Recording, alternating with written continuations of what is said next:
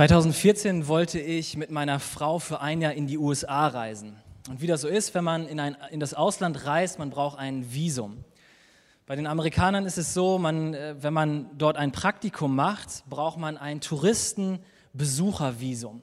Gesagt, getan, ich bin mit meiner Frau in die Berliner amerikanische Botschaft gefahren und wir beantragten das Visum.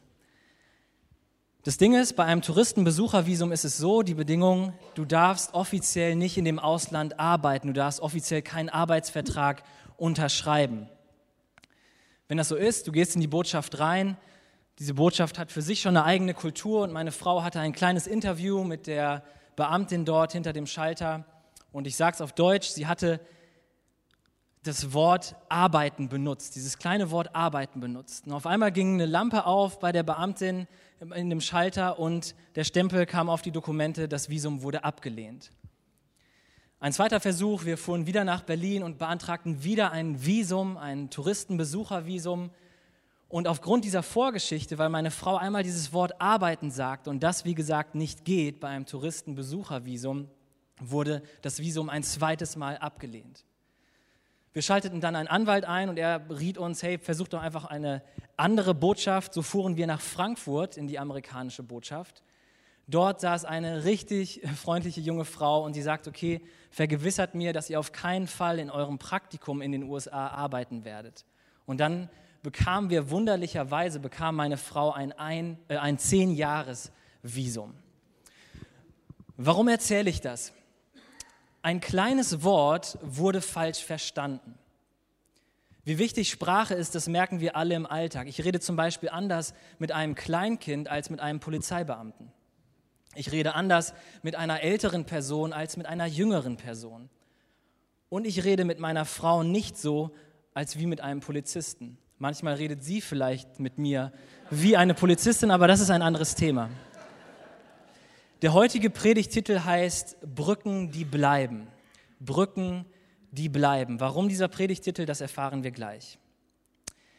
Eine Brücke ist ein Bauwerk, das Verkehrswege, Straßen, Geh- und Radwege, Eisenbahnstrecken, Wasserstraßen oder Versorgungseinrichtungen wie Rohrleitungen, Kabelleitungen, Transportbänder über natürliche Hindernisse wie Bäche, Flüsse, Schluchten oder andere Verkehrswege hinwegführt.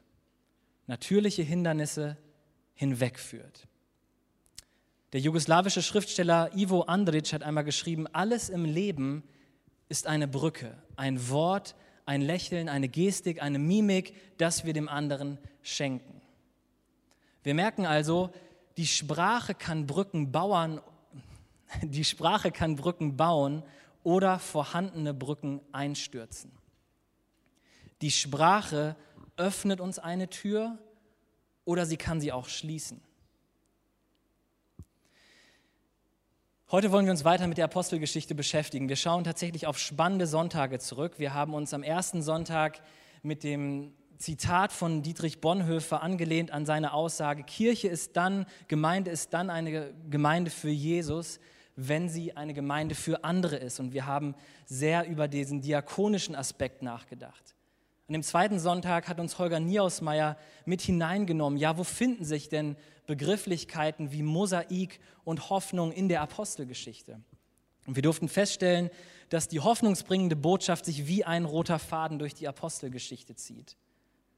Und auch die ersten Jesus-Nachfolger war eine multiethnische Gruppe von verschiedenen Völkern, wie so ein Mosaik zusammengesetzt.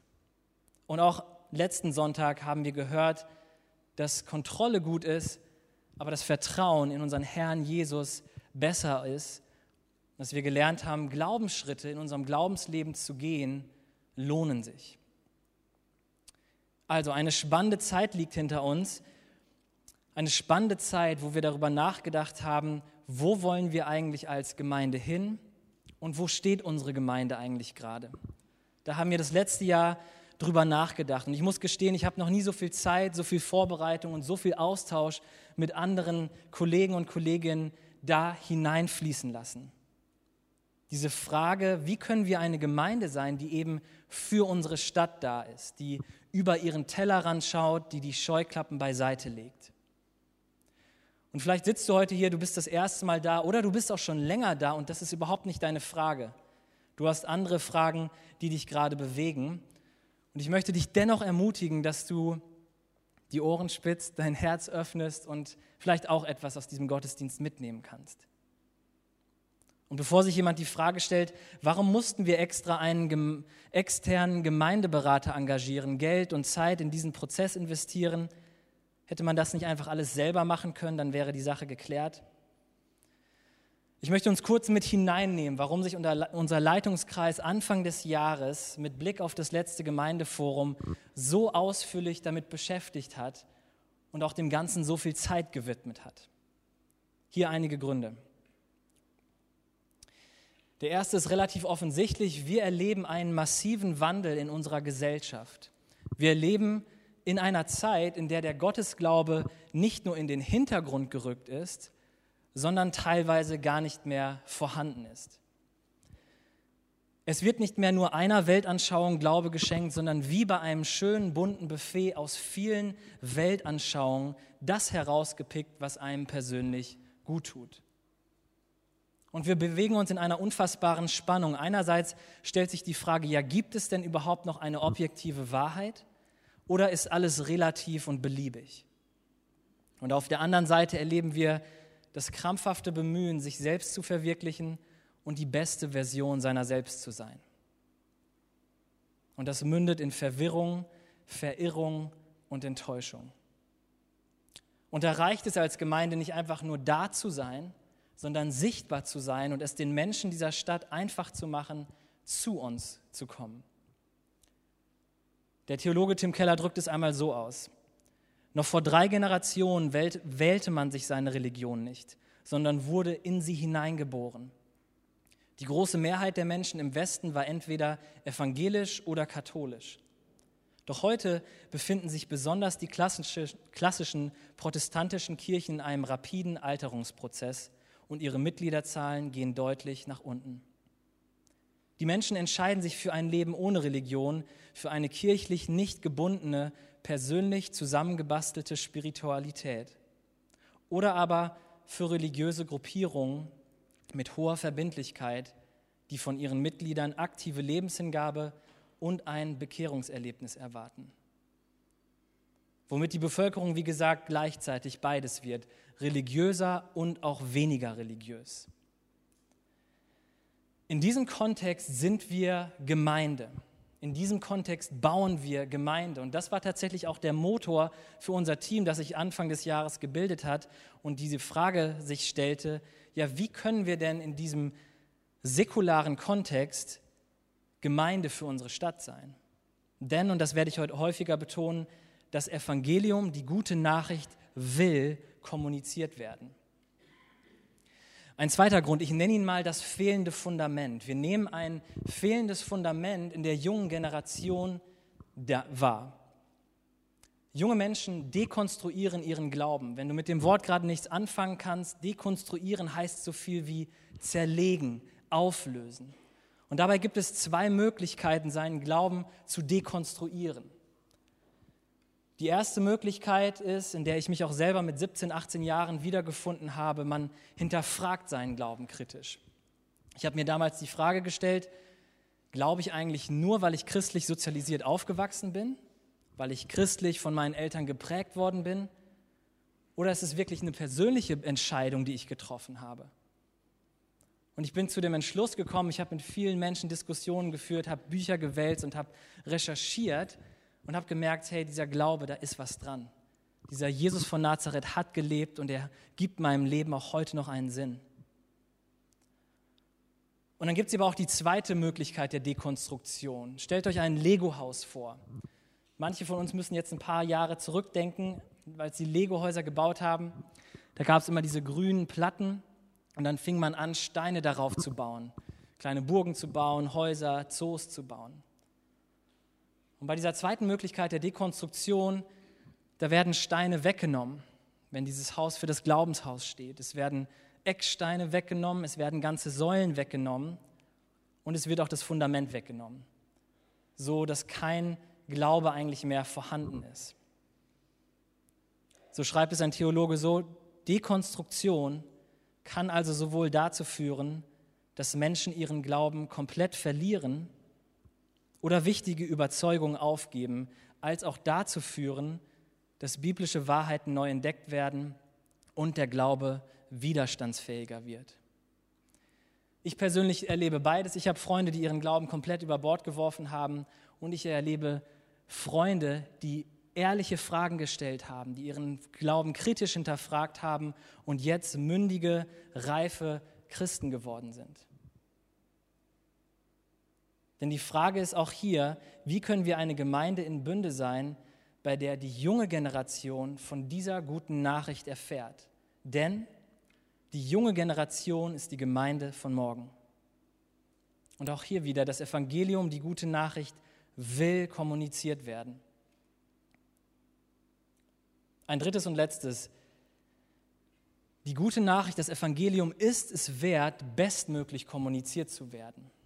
Die Definition einer Nachricht ist eine Mitteilung von neuesten Ereignissen oder Zuständen von oft besonderer Wichtigkeit. Wenn das so ist, dann ist es an uns, diese bestmöglich zu kommunizieren. Und ich gehe davon aus, dass hier in diesem Raum unterschiedliche Erfahrungen mit Gemeinde und mit Kirche sitzen, unterschiedliche Leute hier sitzen. Ihr habt unterschiedliche Erfahrungen mit Gemeinde gemacht. Ihr sitzt hier vielleicht und kommt aus einer anderen Gemeinde und bringt Verletzung mit, bringt Enttäuschung mit. Und versteht mich bitte nicht falsch, ich will bei weitem nicht sagen, dass wir hier alles beisammen hätten. Wir haben hier unsere blinden Flecken und unsere Fehler. Aber ich wünsche uns, dass wir in all unserer Gebrochenheit auf die schöne Botschaft Gottes hören. Gott sieht unsere Wunden, unsere Sehnsucht und unsere Wünsche in Bezug auch auf Gemeinde. Und Jesus war schon immer dieser Gott, der Wunden heilt, der ganz machen will, was gebrochen ist. Und in aller Gebrochenheit und in aller Verletzung, die wir erlebt haben, die Narben, die wir an uns tragen, kommen wir zusammen und wir wollen auf den schauen, der liebevoll auf uns alle blickt, mit uns Gemeinde in dieser Stadt bauen will. Genau deshalb, weil wir in einer Zeit leben, in der das Evangelium kommuniziert werden will, wollen wir uns als Gemeinde mit Hilfe des Heiligen Geistes und Gottes Führung nach ihm ausrichten und sein, in seinem Willen Gemeinde bauen. Und genau deshalb geben wir uns als Gemeinde zum Beispiel auch einen verständlichen Namen, um die hoffnungsbringende Botschaft dieser guten Nachricht in dieser Gemeinde und in dieser Stadt bestmöglich zu kommunizieren und auch zu leben. Und genau deshalb haben wir auch am, ganz am Anfang, als wir diese Zusammenarbeit mit unserem Gemeindeberater gestartet haben, nicht erstmal nur irgendwelche Fakten ausgetauscht, nicht erstmal eine Diskussion gestartet, sondern wir haben uns Zeit und Raum gegeben für einen Gebetsspaziergang. Wer hätte das gedacht? Einfach mal rausgegangen sind wir und haben gebetet. Und was da passiert ist, ist spannend, weil auf einmal der Blick von uns wegging in unsere Nachbarschaft. Der Blick ging von uns weg hin zu unseren Nachbarn, ja letztlich zu unserer Stadt. Und eine Möglichkeit in einem Kontext von Jesus zu erzählen, wo Menschen diesen Gott nicht kennen, das zeigt uns Paulus. Wir haben diese Stelle eben gehört und wir wollen gemeinsam über drei Brücken nachdenken, die Paulus in seiner Rede auf diesem Hügel, auf diesem Areopag in Griechenland für sein Publikum baut. Er baut dieses, diese Brücken nicht physisch mit Hammer und Nagel, sondern er baut sie verbal, mündlich. Wie hat Paulus diese Brücken gebaut? Ich lese uns Vers 22. Da stellte sich Paulus vor alle, die auf dem Areopag versammelt waren, und rief, Athener, mir ist aufgefallen, dass ihr euren Göttern mit großer Hingabe dient. Denn als ich durch eure Stadt ging und, mit, und mir eure Heiligtümer ansah, da habe ich sogar einen Altar gefunden, auf dem stand für einen unbekannten Gott. Diesen Gott, den ihr verehrt, ohne ihn zu kennen, möchte ich euch nun bekannt machen. Es ist der Gott, der die Welt und alles, was in ihr ist, geschaffen hat. Dieser Herr des Himmels und der Erde wohnt nicht in Tempeln, die Menschen gebaut haben. Punkt 1, Paulus baut Brücken, indem er sprachfähig wird. Er baut Brücken, indem er sprachfähig wird. Wir erinnern uns an den Kontext, Paulus befindet sich auf Mission in Athen und diesmal ist es ein nicht-jüdischer Kontext. Also sein Publikum kennt wenig seine Kultur, seine Art und Weise, wie man umgegangen ist. Denn vorher war Paulus in primär jüdischen Gemeinden unterwegs. Und das Evangelium, die gute Nachricht, stößt massiv mit dem Denken der Philosophen zusammen, die damals einen großen Einfluss auf die Intelligenz und auch die Politik hatten. Athen galt als die Stadt der Denker und der Wissenschaftler. Und Athen war nur daran interessiert an neuen Gedanken, neuen Erkenntnissen und neuen Entdeckungen. Eine Umgebung, wo Philosophen gelesen wurden wie Sokrates und Plato. So ein so eine Art Silicon Valley der Antike. Oder auch vielleicht vergleichbar mit dem heutigen Berlin, also eine fortgeschrittene Stadt, wo es sekündlich einen neuen Trend gibt. Jetzt die Frage, wie wird Paulus seine Rede gehalten haben? Deutet er direkt auf das hin, was falsch läuft? Wenn wir so ein bisschen diese Rede analysieren, merken wir, Sprache und Stil der Rede heben sich auffällig von den anderen Reden in der Apostelgeschichte ab. Paulus passt sich in Form und Stil den Philosophen der damaligen Zeit an. Aber Paulus konfrontiert nicht einfach nur sein Publikum, sondern er redet einladend und er redet gewinnend. Er schätzt zunächst die vorhandene Religiosität bei den Athenern. Dadurch, dass sich Paulus der Kultur und der Sprache der Athener bewusst ist, redet er auf eine Art und Weise, die sie verstehen wie ein Chamäleon, was sich der Umgebung anpasst. Aber er passt sich nicht nur an, sondern er wählt den Weg einer verständlichen Kommunikation. Er baut eben Brücken, ohne dass dabei seine Botschaft oberflächlich oder verwässert wird. Vers 28. Durch ihn allein leben und handeln wir, ja ihm verdanken wir alles, was wir sind. So wie es einige eure Dichter gesagt haben, wir sind seine Kinder oder andere Übersetzungen schreiben, wir sind seines Geschlechts. Paulus hat sich seinen Zuhörern angepasst. Aber was er letztlich inhaltlich bringt, sind biblische Gedankenzüge, biblischer Inhalt. Und diese kommuniziert er feinfühlig, aber auf eine klare Art. Wie sieht das bei uns aus?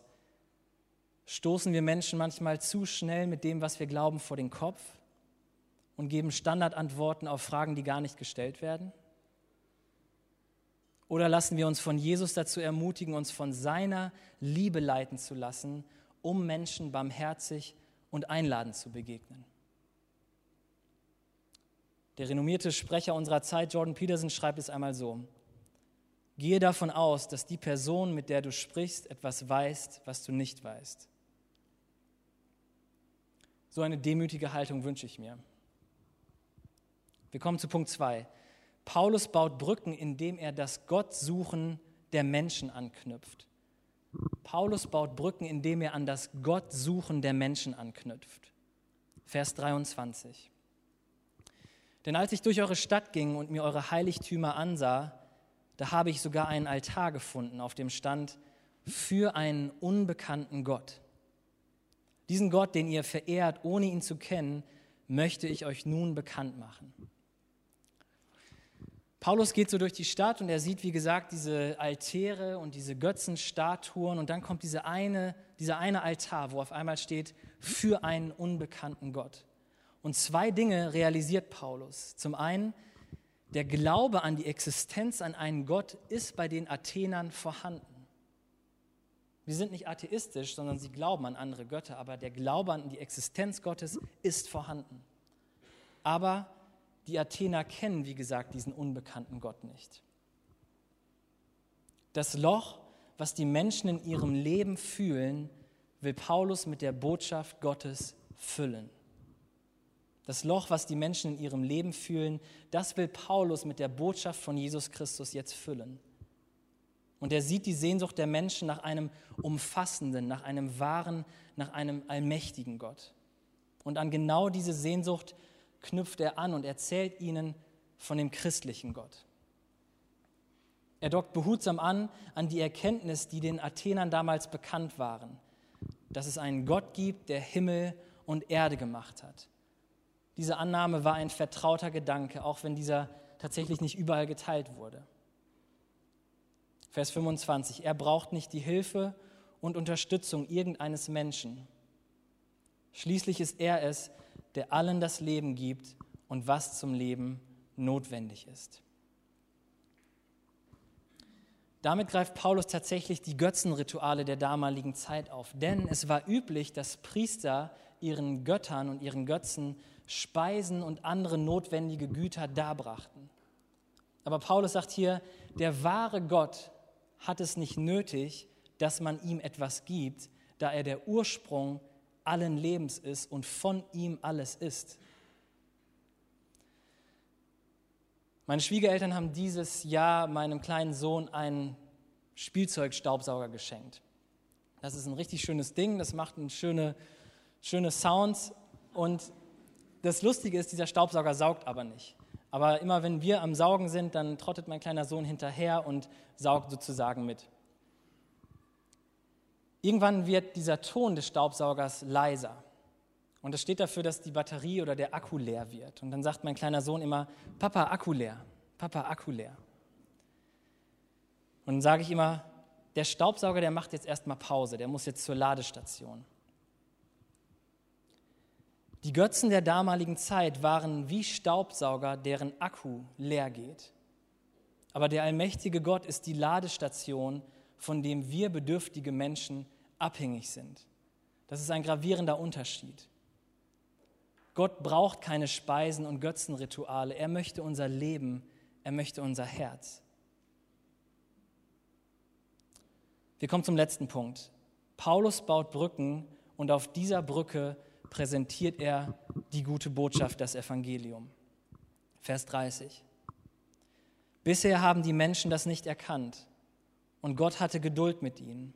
Aber jetzt befiehlt er allen Menschen auf der ganzen Welt, zu ihm umzukehren. Denn der Tag ist schon festgesetzt, an dem Gott alle Menschen richten wird. Ja, er wird ein gerechtes Urteil sprechen, und zwar durch einen Mann, den er selbst dazu bestimmt hat. Er hat ihn darin bestätigt, indem er ihn von den Toten auferweckte. Was Paulus bisher in seiner Rede gemacht hat, ist, ja, ich sehe die Sehnsucht eurer Religiosität. Ihr habt sogar einen Altar für einen unbekannten Gott. Da ist ein Glaube, da ist ein Funke Glaube bei euch. Aber dann widerspricht er, er sagt, nein, diese Götter werden euch nicht retten. Es gibt einen wahren Gott, der bisher geduldig war und der will, dass ihr zu ihm umkehrt. Ich bin mir tatsächlich nicht sicher, hätte er diesen Satz am Anfang seiner Rede gebracht, ob er noch hätte weiterreden können. Aber weil Paulus eben Brücken baut, ebnet er den Weg für das Evangelium.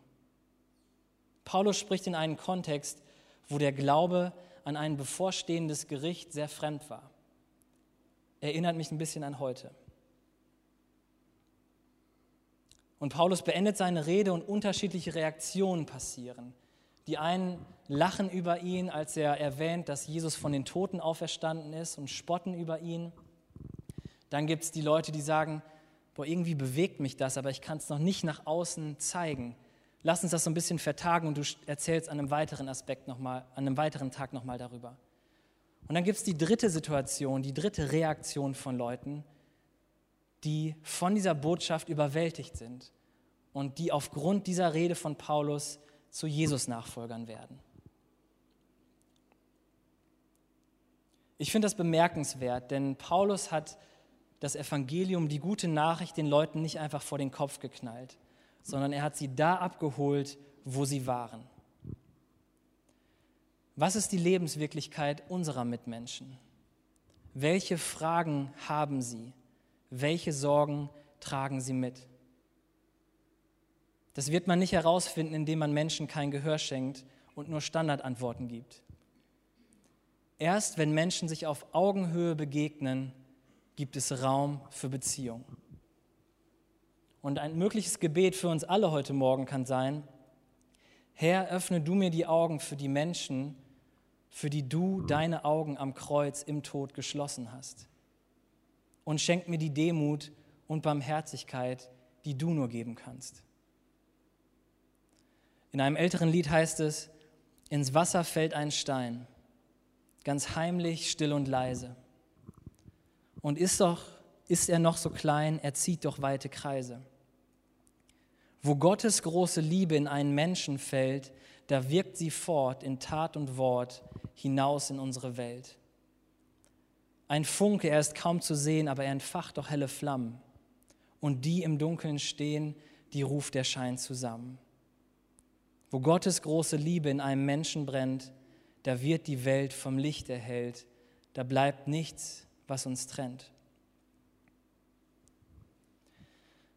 Gott möchte dich gebrauchen und er möchte auch uns als Gemeinde gebrauchen, in aller Unterschiedlichkeit und auch mit allen Schwächen und, und mit allen Stärken, die wir mit uns bringen. Wenn wir ihm vertrauen, dann brauchen wir nicht aus Angst und aus Sorge Gemeinde bauen, sondern aus Dankbarkeit dem gegenüber, der unser Eckstein ist, uns liebevoll anschaut und sagt, ich bin bei euch alle Tage bis zum Ende dieser Welt. Paulus hat im Vertrauen auf Gott seinen Verstand eingesetzt. Er hat Brücken gebaut, die, wenn man so will, bis heute geblieben sind. Und ja, vielleicht leben wir in einer Zeit, in der der Glaube an Gott scheinbar verloren geht. Aber was mir Hoffnung gibt, dass genau wie damals heute Männer und Frauen, die mutig im Vertrauen auf Gott sich von der Liebe Jesu leiten lassen und Menschen barmherzig Brücken bauen damit sie eben diese gute Botschaft hören. Welche Brücken wollen wir bauen? Welche Brücken willst du bauen? Ich bete mit uns.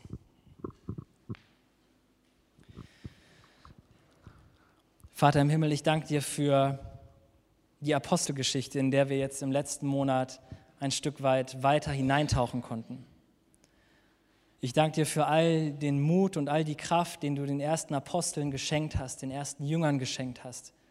Dass sie mutig waren und feinfühlig waren für ihren Kontext, für ihre Umgebung, für ihre Mitmenschen. Ich danke dir dafür, dass dadurch, dass Menschen damals mutig waren, wir heute hier stehen können und weiter dein Evangelium weitertragen können. Schenk du uns auch heute als Gemeinde diesen Mut, diesen Glück, über unseren Tellerrand hinaus, dass wir deine Botschaft auch im 21. Jahrhundert weitertragen. Danke für diesen Gottesdienst. Wir beten in deinem guten Namen. Amen.